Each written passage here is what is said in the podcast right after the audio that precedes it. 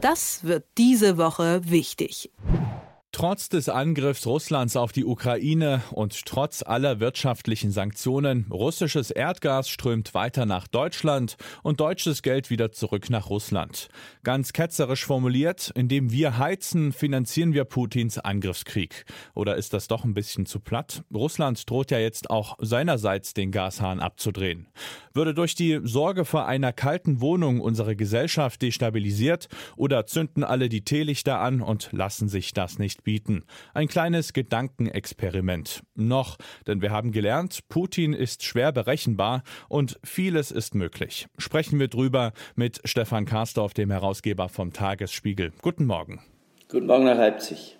Ja, Putin hat über viele Jahre ordentlich finanzielle Rücklagen gebildet. Die halten sich aber auch nicht ewig und der Erdgasexport, der ist für Russland eine unfassbar große Einnahmequelle. In Anbetracht dessen, wie realistisch ist die Drohung Russlands, uns hier bald den Gashahn abzudrehen? Also es ist so, dass Wladimir Putin, äh, wie du ja schon gesagt hast, in einem verlässlich ist, dass er sich an Verabredungen nicht hält. Nun ist die Verabredung, dass wir von Russland aus Gas und Öl im Übrigen auch, außerdem auch Kohle geliefert bekommen.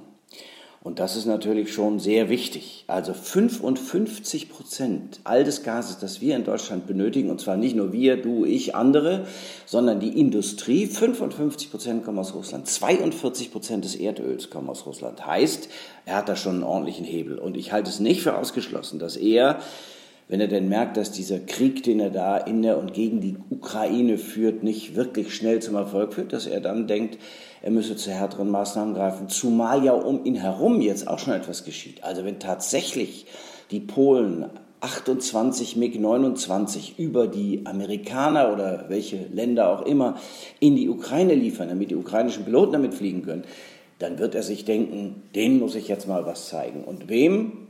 Naja, unter anderem uns. Mhm. Aber wenn man mal ehrlich ist, auch aus deutscher Sicht ist das ja alles ein bisschen inkonsequent. Also wir verurteilen den Krieg, bringen wirtschaftliche Sanktionen auf den Weg und überweisen trotzdem Milliarden für Erdgas an Russland.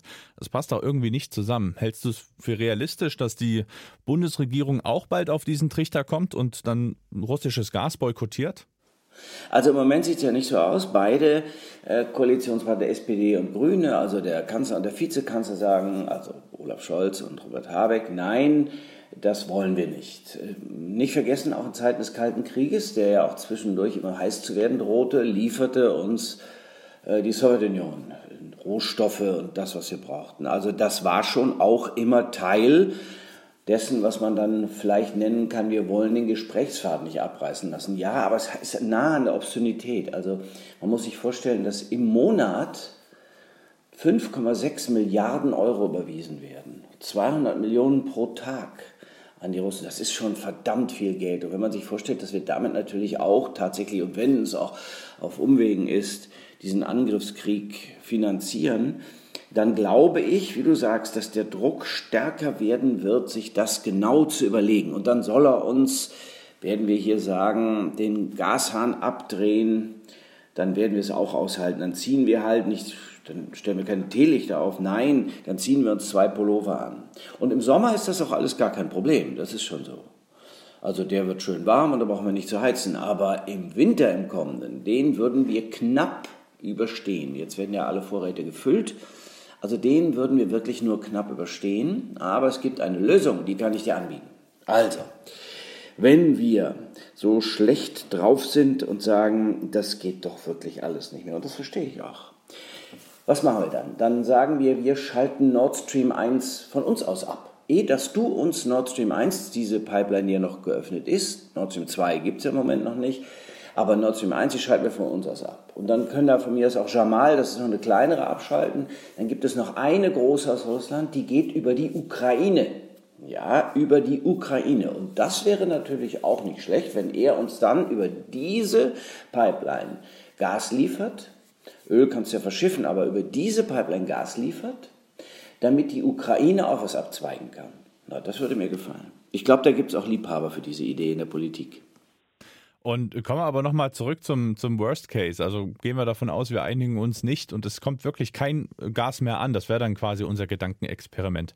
Ich habe dich gerade schon ja, sagen hören, so nach dem Motto, es ist dann ist es halt so, wird schon kein großes Ding sein, sich ein extra Pullover anzuziehen. Denkst du, ist es doch so einfach, da auch, ich sag mal, in der Bevölkerung eine gewisse, ein gewisses Verständnis für zu bekommen? Oder äh, kommt es dann doch vielleicht irgendwann zu Anarchie hier?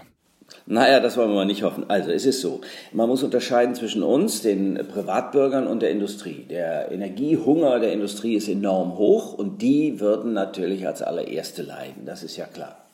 Denn wir brauchen als vierte Volkswirtschaft, die viertgrößte Volkswirtschaft der Welt schon enorm viel Energie. Dazu zählt Gas, dazu zählt Erdöl, das kommt aus der Russischen Republik. Naja, du lieber Himmel, also wenn das abgeschaltet wird. Ich sage mal, was die Bundesregierung vorhat, ist ganz klar. Sie haben gesagt, also wir werden, wir Privatbürger, die Privathaushalte werden nicht frieren. Nein, uns wird es also wir werden als allererste diejenigen sein, die man unterstützt. Deswegen werden auch alle Vorräte aufgefüllt. Ich sage mal, zur Not gibt es auch immer noch ähm, Norwegen, es gibt die Niederlande, es gibt Katar mit Flüssiggas. Herrgott, dann müssen wir halt möglichst schnell LNG, also diese großen Ports bauen, damit man das da anlanden kann.